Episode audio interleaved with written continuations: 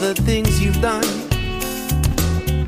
I wanna thank you for your generosity. Hello，大家好，欢迎来到你可说，我是你寇。嗯，今天这期节目呢，也是一个单口啊，我想和大家聊一聊我在从谷歌辞职之后我的一些状态，包括为什么我会做出这样的选择。距离我从谷歌辞职差不多有一个多礼拜吧，终于嗯有了这么一个灵感，想来坐下来聊一聊为什么会去做这个决定。因为对于我还是对于很多其他人来说，我觉得裸辞应该是一个比较大的一个人生决定吧。那背后肯定是有原因的嘛，所以今天想跟大家说一说，那为什么我会突然间想去聊这个事情呢？是因为我手头正好在看一本书，叫《为什么伟大不能被计划》啊。他的第一章呢是讲的是对目标的质疑。嗯，他在讲一个观点啊，就非常的触动我。他说，从某种意义上来说，我们去过的地方，无论是目之所及还是心之所住，都会成为我们开拓新思路的踏脚石。那。通往未来的唯一线索，它不在未来，它只可能在过去去寻获。我在看到嗯这些话的时候呢，我就自动开始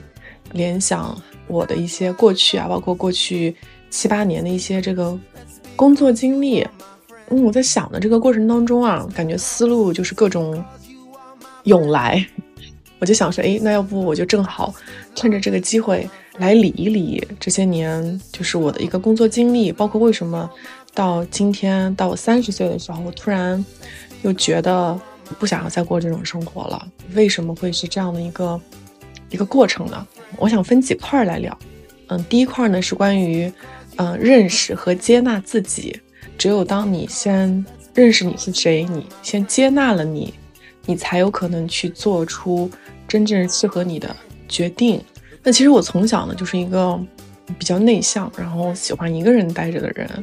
嗯，这可能跟我成长的经历有关系啊。那因为比较的私人，我可能就不会说一些细节。但其实确实我是一个比较内向的人，有的时候可能也不是那么的合群。嗯，即便是我就是从小到大一直长到上大学，就是我我我发现我其实一直是这样的状态，但是我可能没有意识到。嗯，我举个例子啊，比如说以前上学的时候，上小学、初中的时候，其实女生特别有一个习惯啊，就是喜欢结伴去上厕所。嗯，就是喜欢两个人一起去，甚至三个人。然后我其实从来都没有跟别人结伴去上过厕所，因为我觉得很奇怪，觉得上厕所这么私人的事情，为什么要两个人一起去？不是应该想去就去吗？为什么我要拉一个人跟我一起呢？从小其实就不能就接受这个事情吧，但是我也没法去反抗，所以。我就是会选择默默的一个人去，然后呢，我发现上大学之后也会有一个特别有意思的事情，就是同一个寝室住的女生呢，会特别喜欢一起结伴去洗澡。啊，当然这个事情我也非常不能接受。我觉得我可以接受跟大家一起吃饭，跟大家一起上课，但是我觉得结伴去洗澡，大家要看到对方赤身裸体的样子，我就是不能接受的。所以我从来啊没有和我的。寝室的室友们一起去结伴洗澡。我从小就是一个喜欢，就是比较嗯特立独行的一个人吧。但是呢，我觉得我可能是长了很大的时候，才意识到，就是我是一个比较内向，然后比较喜欢一个人待着的这个这样的一个人啊。就是我以前其实从来没有真正接纳过自己，因为我我会觉得外向才是好的，嗯，跟大家一样。嗯，才不会被大家议论，跟所有人都一样才会比较安全。这可能也是我们主流的文化教育的吧。反正我是到了最近几年，我觉得我才呃慢慢的跟自己和解，就是告诉自己啊，我跟别人不一样是没有问题的。我是一个内向的人是可以的，我特立独行也是 OK 的，我不需要要所有的事情都跟一起干。所以我觉得有一个。从嗯不知道自己是这样的人，到知道是自己这样的人，到现在我完全接纳是自己是这样的人，包括未来我就是要按照我自己喜欢的这个状态去生活。但这个过程呢，其实也是经历了一二十年吧，就是才慢慢真正的接受自己是一个内向的人啊，是一个特立独行的人。但是今天回过头来看，我觉得是完全完全 OK 的。那说完了，呃，认识跟接纳自己之后，我来想聊一下关于上班这件事情。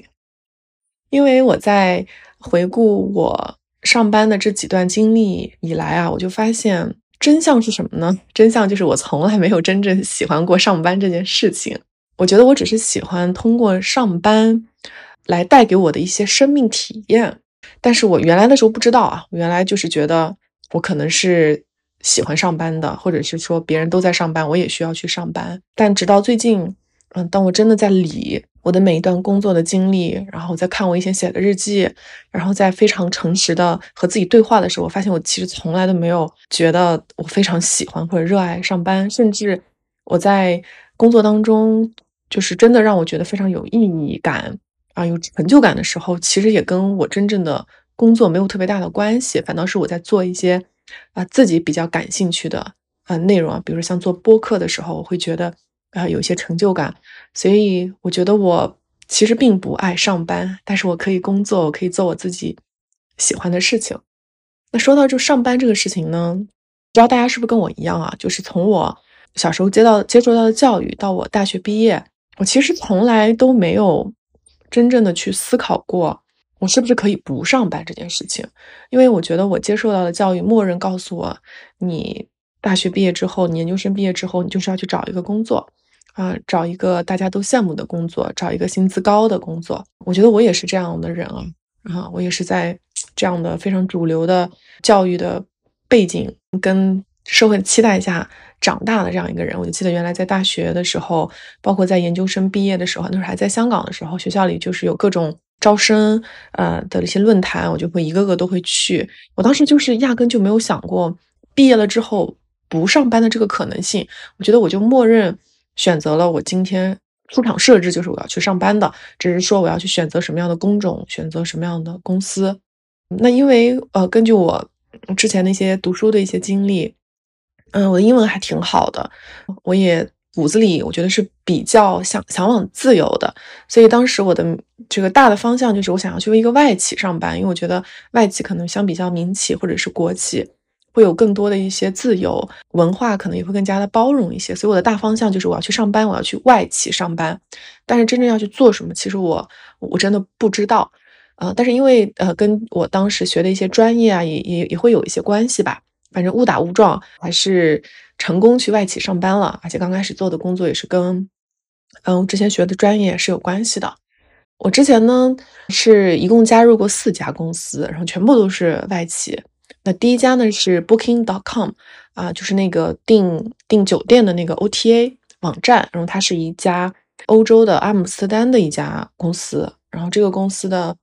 文化特别好，所以这个工作就满足当时我的那个大的方向吧，就是它是一个外企，然后它的文化，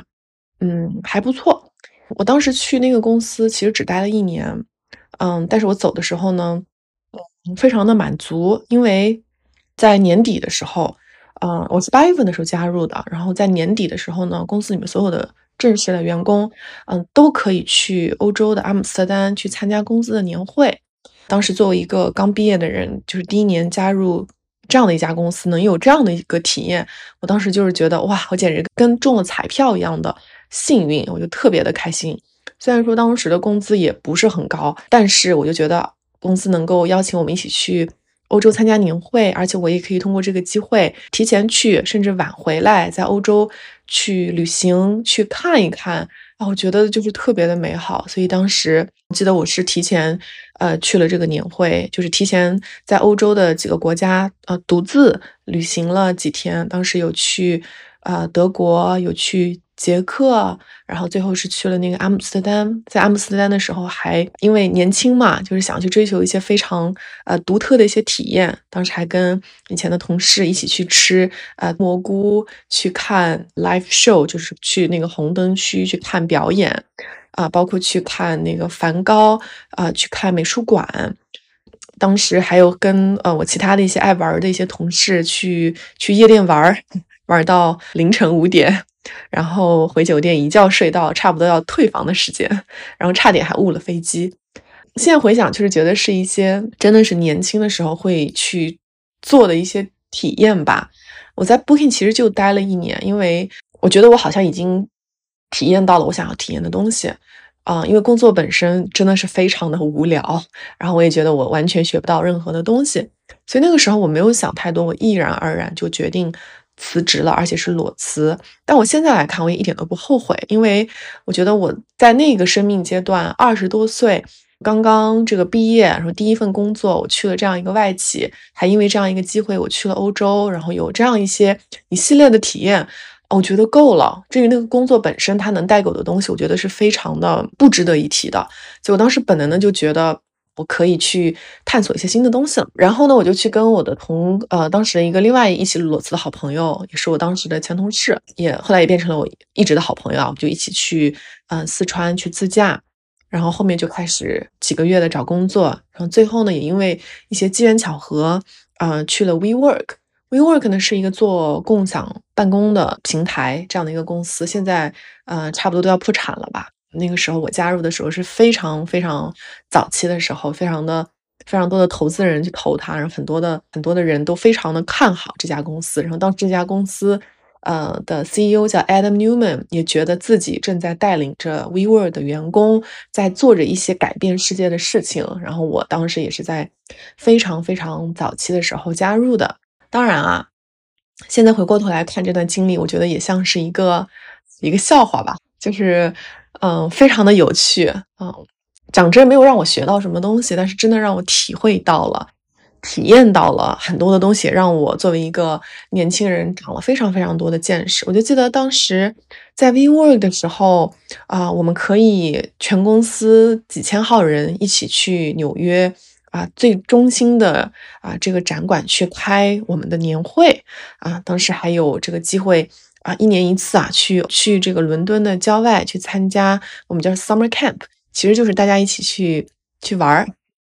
去蹦迪，去玩桨板，去划船，去听音乐，去喝酒。你听的没错，这个确实是当时我们员工的一个福利啊，每年一次。嗯，有的同事甚至去了好几次。嗯，甚至当时呢，嗯，还享受了是所有人一起去啊洛杉矶去开年会。当时公司还包场了这洛杉矶的 Universal Studio，全部只给 WeWork 的员工一起玩。然后当时我在 WeWork 上班的时候，因为是在这个社区团队啊，然后我们也会有呃权限去办，比如说几百人的一些这个社区的活动，就是为了请大家来喝酒来 party。当时在那儿的时候就觉得。这个工作简直是世界上最快乐的工作。但是在 WeWork 待了快三年的时间，我觉得我也有很大的一些变化吧。就是尤其是在后段的时间的时候，就感受到极大的一些空虚吧。嗯，就想说，天呐，生活怎么能是这样的呢？公司为什么有这么多钱可以啊随便挥霍呢？这个生意怎么可以？就这样的，这公司到底是不是在赚钱？其实也在思考这些事儿啊。因为当时每天都是被各种呃天花乱坠的一些嗯活动啊啊一些有的没的的东西在占据我所有的时间跟精力，所以有一段时间我竟然不自觉的抑郁了，而且我当时胖了很多。嗯，我觉得可能背后的原因就是因为生活和工作有一些些空虚，让我觉得哪里有些不对劲。我觉得生活里面缺了点什么，我觉得我好像不是在过真实的生活，好像在过一种虚幻的生活的感觉，所以我那个时候就觉得不行，我不能再继续这种状态了。然后那个时候，因为我是在社区团队工作嘛，嗯，每天会跟很多的会员打交道。我记得我在这三年当中比较嗯年的时候，我经常有这样一个想法，就是我特别特别羡慕 WeWork 那个空间里面办公的会员。因为他们每一个人都有自己的工作，像在为一个自己特别感兴趣的事情在奔波，嗯，在努力。而我自己就是那个没有任何目标的人，所以我当时有一段时间就是特别的抑郁。但是也在这种抑郁的情绪下，我开始有一些行动，觉得我不能再这样，我需要去给自己找到一种。真实的生活、工作的感觉，所以后面呢，我就开始在琢磨着怎么去换方向。当然，我我当时产生那个状态，可能跟公司大的环境也有一些关系，比如说公司的 IPO 失败啊，然后公司的这个 business model，嗯，被很多人质疑啊，包括这个公司也开始啊各种各样的负面消息。我觉得我也是作为个体吧，就是在开始寻找自己的一些出路。然后也是因为一些嗯机缘巧合吧，我就嗯加入了亚马逊，然后去开始这个一个新的领域，就是海外的营销和广告。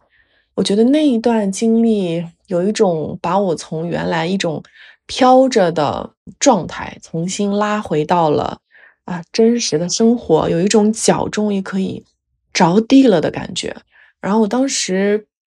嗯加入的这个部门呢，它其实是一个比较像是创业性质的这样一个业务的部门，它是广告的业务，但是这个广告的产品其实刚刚在中国起步，所以。嗯，当时的整个的这个工作的氛围跟之前不论是 WeWork 还是 Booking 是完全完全不一样的，感觉一切东西都要从头开始，而且对于我来说也是一个全新的域和全新的行业，我没有任何相关的这个背景跟经验，但是我也是凭借着我之前的一些我们怎么讲叫 transferable skill。毕竟还是工作了几年嘛，我觉得，嗯，在亚马逊的时候啊，当时的招聘的经理啊，或者是后来的一些老板，就给了我这样的一个机会啊，我就加入了。呃，所以现在回看这份工作经历，我觉得真的是改变了我，因为它其实就是带我进入了一个新的行业，嗯，跟领域。然后当时这份工作呢，嗯，它其实是有一点偏这个啊 sales 的一个。一个性质啊，所以其实是需要完成嗯很高的一些这个指标的。在最开始的时候，非常的焦虑，因为作为没有任何背景啊，又是行业之外的人，我我简直每一天都是在怀疑我自己，怀疑人生。嗯，但是呢，我是一个非常非常努力，然后很喜欢钻研的人。嗯，我最后呢是完成了，啊，我在年初刚加入这个工作的时候。啊，我被给到的这个指标，而且我是超额完成了。我在完成这个嗯指标或者是这个目标的这个过程当中，我觉得我可能就是在不断填补嗯自己前两年工作的那种空虚感吧。因为前两年就是觉得自己总是一个不着地的这样一个状态。那现在终于我有一个我可以去奔的一个目标了。然后我想说，我一啊，我一定要到达那个目标，而且我甚至要就是到达我的极限，我就一直用这样的一个工作的状态，就是在工作。所以在有一些这个时候啊，我先回过头想，我觉得自己其实是一个有点 burn out，就是有一种用力非常猛，甚至有一点把自己能量嗯耗尽的这样一个感觉。但当然，我也取得了一些成果，就是当时我走的时候呢，是啊三月份。然后我们当时的指标是按年度算的，我其实是在两月份的时候就已经把我整个一年的指标都已经做完了，但是他给到我的一个结果就是我整个人是一个超负荷，然后能量耗尽的这样一个状态。所以那个时候，当我把自己的一年的指标都达到了之后，我觉得我内心里面又有一个新的声音，就是，嗯，我今天把这个我以为。不可及的目标给达到了，那我是不是可以去寻求下一个目的地，去体验一些新的呃生活状态跟可能性了？因为这个目标对我来说已经没有什么意义了，就是我已经尝过这个滋味了。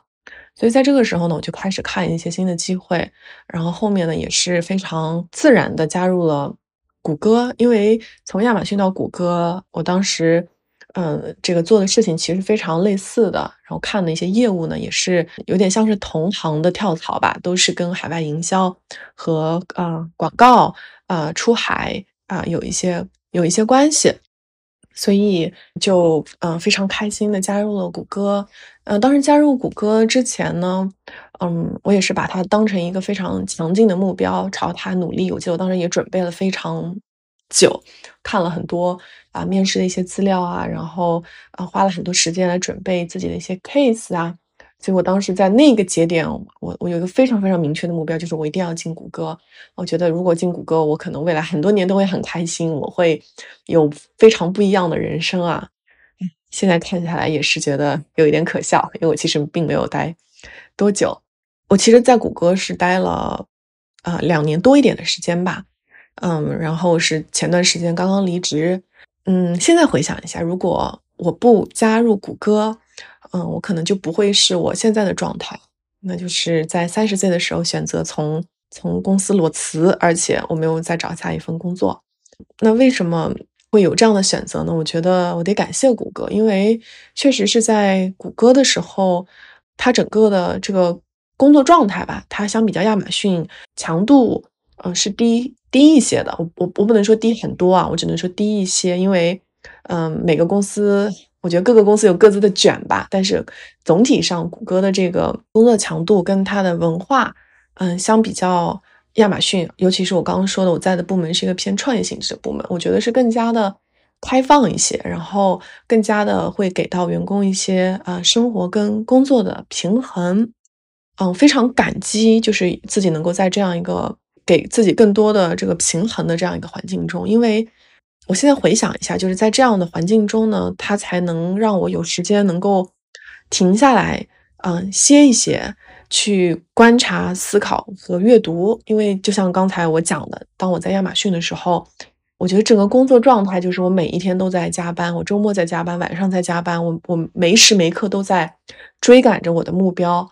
每天都是在这个把自己耗尽的这样一个状态，差不多是持续了一年。所以当我在谷歌的时候，我终于有机会可以喘一喘了，可以停下来了，我就觉得，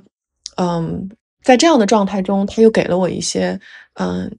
新的新的可能性吧。我会去观察我当时身边的同事，去看他们的一些人生的状态跟工作的状态。嗯，也因为终于有时间可以闲下来了，所以我可以去思考思考，嗯，我到底是谁？嗯，我未来到底想要去哪里？我想要去做什么样的事情？我想要成为什么样的人？啊，为什么这里的人来来走走啊？他们走的是去哪儿了？他们为什么要来？会想很多的事情，然后我也会去阅读，啊，读了很多跟我的工作、跟我以前所学的专业完全没有任何关联的一些书，会去读佛学，会去读一些非虚构的写作，会去读一些哲学，啊，我想要去试图去理解这个世界真实的一些运转的方式，去了解这个世界的一些真相，因为我逐渐发现，在过去很多年当中。我其实并不了解这个世界的真相，我其实，在某种程度上是在一种骗局里面长大的。那在谷歌的这两年时间里面呢，刚才有提到，我其实有很多的，嗯，我觉得也不能有很多吧，有一些的工作跟生活的平衡。那我都做了一些什么事情呢？首先呢，在加入谷歌的这两呃两年的时间里面，因为疫情的关系，所以我基本上都是在 work from home，就是在家。办公的这样一个状态啊，这点我也真的是觉得，嗯，挺幸运的。然后另外就是体会了长期在家办公的这个状态之后，就一旦你体验了之后，很多事情它就是不可逆的。因为我在过去几年在家办公的这个状态中，啊，我就我就无法再想象自己有一天在回到公司，坐在一个格子间，或者是坐在一个座位上来做自己的工作。我觉得我已经。无法做到这一点了。然后我觉得在家，嗯，办公的这个状态呢，它对我，至少对于我，嗯，我觉得是更合适的。因为我本来就是一个比较，嗯，内向的人，我会觉得跟就是其他的一些同事，或者是做一些不必要的社交啊，对我来说本身就是一种内耗。然后我在家里其实是可以控制自己在这方面的一些消耗的。我只要把精力专注在工作上，然后如果我早一些结束，就可以做一些自己喜欢的事情。啊，或者是自己感兴趣的一些事情，甚至于什么都不做，我觉得都很好。所以在家工作的这段时间呢，我在家里面悄悄的建立了自己的一些生活的 routine 啊，每天早起会做的一些事情啊，下班会去练瑜伽，然后白天可能会去读书，或者是啊有时间中午可能还会自己给自己做饭。就是我其实逐渐建立了自己的一些生活的秩序，然后这些秩序呢，也让我在真正的在生活当中扎根。另外呢，因为我长期在家里这个工作啊，我觉得也开始让我慢慢的开始思考，就工作对我的意义到底是什么？就如果今天这份工作，嗯，我我把该做的事情就做了，我是不是可以就不去社交？我是不是可以就是不去只去做这些最本质的东西？或者说今天我是不是就可以去找一个远程工作的这个事情只去付出我的时间而已。所以我其实也在开始去思考这个事儿，包括说工作的形式啊，我是不是一定要去办公室，还是说我只要有一个电脑，在哪里都可以上班？我觉得这一些想法就是在我呃在家工作的这个状态里面，我会它会自己冒出来，然后我会偶尔问一问自己，很多的念头会在脑子里。然后另外呢，就是谷歌的这两年的时候，呃，也在做一档就是自己的播客嘛。然后这个播客呢，其实是我从前一份工作呃离职的时候，当时有一个 gap month 吧，就那有一个月的空缺，我其实是在那个月的时候开启的。但是呃来了谷歌之后，我也没有把它丢弃，因为一方面就是我做的这个工作跟我做的这个播客还是可以，就是有一些共通的东西，甚至说可以互相反哺。那另外呢，就是因为来了谷歌之后，刚才也有讲啊，会有相对而言比较多的工作跟生活的平衡啊，所以我是有周末的，我也是有自己晚上的自由的时间的，所以我有的时候也会把自己这方面的时间拿出来去做做这个这做这档内容的播客。我觉得更加开心的是呢，其实后面啊，我的很多同事，包括老板，甚至老板的老板啊，也知道我在做这档播客，我觉得他们还是非常的。大度跟支持的吧，他们给了我很多的空间，很多的 space 去探索，就是我自己嗯感兴趣的，包括对大家有帮助的这个内容，包括说他们也会非常的支持我啊，甚至我之前还呃在谷歌的时候还邀请了啊，当时在谷歌的老板一起来跟我录一些呃跟出海相关的播客，我觉得大家都都非常的开心吧，我现在也觉得非常的感恩，很多人在支持我做的事情，做这个事情的过程当中呢。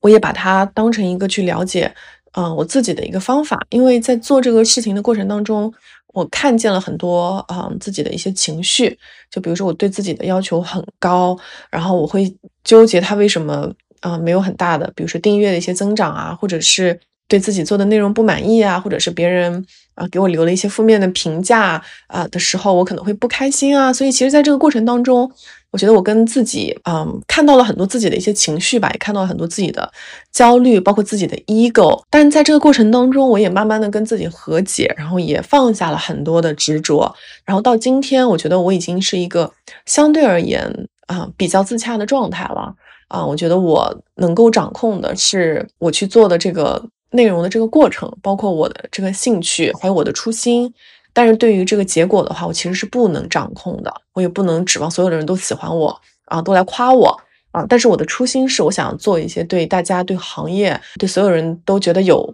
啊帮助的一些内容。我觉得我只要去坚持我的初心，去真诚的做这件事情就好了。所以我觉得在这个过程当中，我也啊更加清楚的认识了自己吧。然后也在这个过程当中，嗯，我觉得也是人不断在进步，在。思考，所以到了某一个生命的过程当中，你就会就是很多事情，你就是会重新不断的在想啊，就是我会想说，嗯，到底活着什么对我来说是最重要的啊？到底未来我想要去做什么？到底你想要去成为什么样的人？我觉得生而为人，不就是要把这些事情给搞清楚吗？所以我觉得这些事情对我而言也完全没有忘记，他一直嗯在我的脑海里面，我也一直在问自己，到今年呢？其实是有一些这个有一些变化的，这个种子是有些发芽的。其实，在谷歌这两年之内，我觉得我另外一个呃特别开心的决定吧，就是当时就是公司呢，其实每年有一个叫 Work from 啊 Anywhere 的这个 policy，这个政策呢可以允许我们每年都有三十天的时间，你可以去世界上任何地方工作，不用来公司。然后这个其实是独立于这个 Work from Home 这个政策之外的，因为。像现在疫情结束了嘛，其实我们是 hybrid 的模式，也就是说一周是必须有三天去公司的，嗯，它的自由度会比原来疫情的时候少了很多。但是公司呢还是会有这个在任何地方办公一个月的这样一个政策。然后我呢就是在今年四月份的时候利用了这个政策，然后我去了巴厘岛，然后在巴厘岛一边工作一边就是做瑜伽。现在回想，我特别感谢这个政策，也特别感谢自己。就是去把它啊给用了，因为我觉得它对我的影响是非常大的。首先，这个关于就是这一个月我之前呃这个月的发生的事情，我之前有专门录过一期播客有聊过。它其实呢就是白天我就正常上班，然后我是用我早上上班之前的时间去啊去练瑜伽，差不多就是规律练了一个月吧。我觉得这一个月对我的改变就是真的是由内而外的，而且我在这一个月的时候啊也有了很多新的一些思考啊，我觉得我内心就是也就是长大成熟了。啊，非常的多。然后在那个月的时候呢，也发生了很多事情，比如说我的我的这个另一半，他也做出了一些改变。包括在这一次的瑜伽练习中呢，我觉得我也更加清楚的，就是呃理解了我的老师，然后我也交了一些朋友，我也看到了一些新的大家呃目前在活的一些活法。我觉得他们在某种程度上真的都极大的呃影响了我，发了我。所以呢，这也嗯就是导致我今年。觉得哎，我可以去做出一些改变了。所以从巴厘岛回来之后呢，我就开始重新审视自己的生活，甚至有一段时间啊，就是我审视完了之后，我觉得我很难接受现在的生活，甚至有一两次，嗯，就是有一点情绪的小小的崩溃吧，就是觉得天呐，为什么我还在过这样的生活？为什么我还要就是去公司上班？为什么我要打车一个小时，把自己耗在路上？啊，为什么就是我不能做出一些改变？可是人不是总是有选择的吗？然后在纠结很多这样的事情的时候呢，我就觉得，呃，是时候开始做出一些改变了。所以下面我就想讲一下关于第三块吧，就是关于勇气这块。我觉得我真的能够裸辞或者辞掉现在这个工作，其实背后是有很长的一个心理的斗争跟建设的。我跟大多数一样，一开始非常的害怕。非常的恐惧，我在想，说我怎么可以没有工作呢？没有工作不就没有收入嘛？没有收入我就养活不了自己嘛？我的家人怎么看？我的朋友怎么看我？我会有一系列的恐惧。但是我觉得我非常幸运的是，当你有这样一个恐惧，刚当你有这样一个困惑的时候。生活好像会通过其他的方式来告诉你，帮你去找答案，会给你指一条路。我自己呢是通过瑜伽这件事情感悟的，因为我练阿斯汤加已经差不多有一年了，觉得这个瑜伽真的是，嗯，极大的改变了我，也让我看见了自己的一些恐惧。啊，因为这个瑜伽当中的有一些体式，我是非常的害怕的，比如说像头倒立。啊，啊我觉得我在这个体式当中就看到了自己的很多恐惧，然后往深里面看，我觉得就是看到了自己在生活中所有的这些念头吧。嗯，但是呢，在练瑜伽的时候，我做了一个尝试，就是当我在看见恐惧的时候，我下一步呢，就是给自己一些空间，给自己一些时间去真的去感受它。啊，我在感受完了它之后呢，去做一些尝试，我发现恐惧其实没有那么吓人。就当我感受完了之后，我发现不过如此，恐惧它可能也就散去了。我想举一个例子，就是我特别害怕的一个瑜伽的体式是头倒立。嗯，我不知道啊，我可能我觉得每一个人可能会有自己特别害怕或紧张的一个体式。对于我来说，至少现在为止哈，是头倒立，因为我总怕自己不稳，总怕自己会摔啊。就是在这个体式当中，我看见了自己深深的恐惧。但是在这个体式的练习当中，我觉得它就是一个从看见恐惧到我去感受恐惧，就是我通过各种练习，我用我的眼睛、用我的头、用我的手臂、用我的身体、用我的背啊，用我的全身去感受啊。然后在这个练习的过程当中，我会摔跤啊。我摔第一次的时候，我非常的害怕，嗯，摔完了之后发现，诶，也就还好。我摔第三次的时候，发现，诶，好像摔跤也能摔出一些技巧来。啊，再往下摔的时候，我发现，哎，摔跤还能摔出个前滚翻来，我这次一点都不痛。所以我觉得它有点像是一个从看见恐惧到感受恐惧，到最终克服恐惧的过程。所以我之前也跟我先生说，我说如果有一天我能成功做头倒立了，我克服了自己的恐惧，我觉得我就可以辞职了。结果那一天很快就到了。对，这个就是关于。这个恐惧吧，就是我觉得我们生活当中也会有很多的恐惧。我觉得一方面我们要去质疑它是否真的存在。如果你有恐惧的话，嗯，你也可以通过一些办法，看能不能试图去感受它，去看见它。如果这个恐惧被看见、被感受了，你可能会发现，也许只是你自己被困在自己的念头里面而已，并不是我们被困在了生活里。嗯，我觉得另外呢，就是也是通过瑜伽的长期练习，它给了我更多的一些专注。嗯，确实我会发现我的胡思乱想的念头会比以前少了很多。我可以比一般人更加多的去专注在嗯生活的本身。就是我总有一种感觉，就是觉得自己现在仿佛长出了一种力量，这个力量它可以牢牢的拖住我。啊，在过往的时候，我会很害怕，我会害怕自己掉到这儿，掉到那儿，会害怕自己，啊，有各种危险。但我现在就是完全不怕，我觉得有一种力量，我已经，他已经在那儿了，我是可以把自己拖住的，非常的安全。然后另外的话就是，嗯，花了很多时间阅读吧。我觉得可能也是，呃，因为我更加专注了，所以我能够花更多的时间去看书了。因为以前的时候，我也总发现自己看一会儿书就是走神，或者是看不进去。当然，也有可能是因为就是自己现在的一些生活的状态，包括嗯自己的一些这个思考跟成长吧。就很多的书，我在几年前确实看不进去，但是我现在重新把它们拿起来的时候，我觉得我可以重新去读懂了。嗯，比如说像最近对我印象比较深的。这本嗯，黑塞的《悉达多》，其实我在三年前就看过，然后我差不多是看了三遍之后，啊，我才真正的稍微看懂了一点。然后当我真正嗯这回就是看懂的时候，我就觉得特别的感动吧，然后也觉得自己充满了力量。然后我觉得，嗯，其实最好的去寻找真相、寻找真理，或者是去琢磨自己这一生到底该怎么做的方式，就是去体验。嗯，它没有别的方式。如果你想要去知道这个果子它到底是好吃还是不好吃，不管别人怎么跟你说，你可能都不知道啊。不管它是好吃还是难吃也好，只有你自己拿到它，你去啊自己去品尝它的时候，你才知道。嗯，就像我没有去谷歌之前，我就非常想去谷歌，然后我也觉得自己可以在谷歌待很多年。但是我去了之后，我体验了之后啊，我才发现。它是一个很好的地方，但是可能对于很多人来说，未来很多年待的地方，或者对于很多来说是他们的终点。但是对于我来说，当我体验过了之后，我会发现它很好。但是呢，它的目的不是让我停在那儿，而是带我去到其他更更远的地方，或者是我更想去的地方。然后，另外，我觉得今年我比较大的变化呢，就是真的去在呃更多的认识跟接纳自己啊，就像刚开始讲的。就是认识自己到底是怎么样的人啊！我不觉得羞耻，我我我接纳我自己是谁。然后另外呢，我也在一直问自己，到底什么是我想要去过的生活。我试图想一下，我觉得自己其实相比较安稳，或者是说相比较安定，我其实更想要的是选择的自由。这个选择的自由，不是说我今天想吃什么就吃什么，想买什么就买什么，而是说我今天吃也行。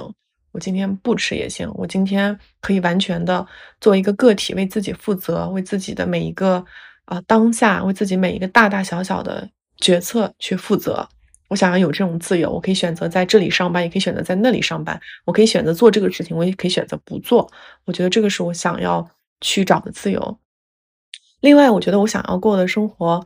嗯，我觉得也是在今年的一个非常大的改变吧，就是我意识到我其实并不需要有很多的物质去支撑。我在过往的时候还非常喜欢买买买买各种衣服，买各种会刺激到我多巴胺的东西。但我觉得今年我的消费明显变少了，我甚至觉得我的东西非常的多。简单一点不好吗？简单一点才少一些累赘啊。所以到现在这个节点，我会觉得对于我来说，我想过的生活就是一个非常简单的生活。它可能每天吃一到两顿饭，我可以有很多我喜欢看的书。我有时间去练瑜伽啊，我可以有很多自己独处的时间，嗯，我觉得就够了。我我我并不去奢侈其他多的东西，甚至说对于生活本身，我觉得我有一些最基本的呃生活的品东西就可以，我不需要有很多额外的东西，我也不需要通过买东西、通过消费来给我快乐。啊，给我快乐的形式非常的简单，它可能是看书，可能是做瑜伽，可能是逛公园，可能是喝茶，可能是静坐。我觉得我已经。从这个生活当中最平淡、最本质的这个事情当中来知道怎么样去牢牢的拖住自己，嗯，所以当我想清楚了之后，我就觉得我可以做出一些改变了。所以今年夏天的时候，我决定辞职了。我觉得这个辞职跟我之前，嗯，前几年就是换工作，我觉得大体上没有什么特别大的不一样吧。它也不是我第一次裸辞，它很像我。这个大的方向上启程，就是去开启下一个体验，去开启新的人生篇章。只是说不一样的是，之前的每一次它都是有一个目的地的，而这一次比较不一样的是，至少目前啊，我没有给自己设定目的地，我只是想让自己去，嗯，停下来啊，去探索，去看看手边的风景，去享受这样一个在路上的过程。但是具体能发现什么，我不知道啊。我觉得有可能什么都发现不了吧。但是我非常确信的是，对我来说，我会一直去发现，我会一直去探索，会一直在路上，我会持续的去学习，去保持好奇心，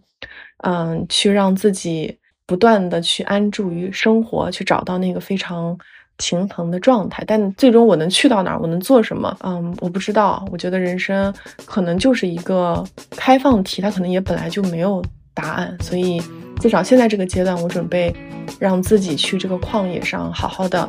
探寻一番。所以，这个就是我今天想跟大家分享的，为什么我要去辞职，我的呃所思所想，我这一路上是怎么到达今天这个状态的。好，那今天就聊到这儿了，我们下一期节目见。